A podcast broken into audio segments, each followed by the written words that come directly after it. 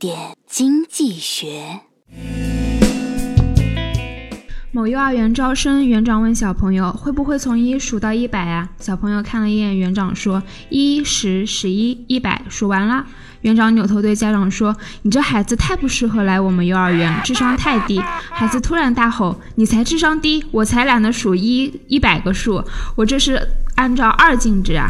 分分钟打脸的事情总是这样发生。看一个人不能以貌取人，年龄也不应该是唯一的判别标准。其实这都是惯性思维和既定模式在作祟。就拿基金赎回费来说，有的投资者会认为所有基金赎回费都是一样的，也会有投资者听说后端收费模式不需要赎回费，但实际情况可能并不是你想的那样。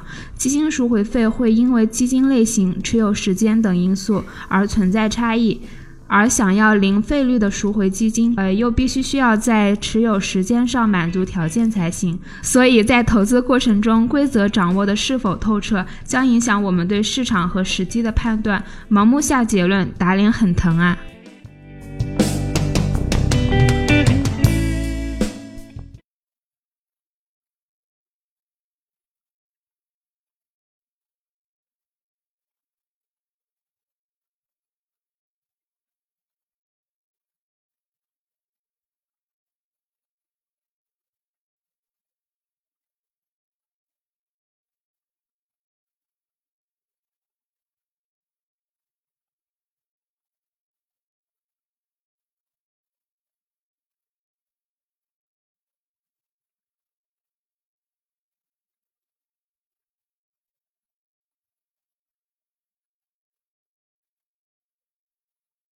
更多内容，更多投资门道，请关注微信公众号“好买商学院”，教你聪明投资。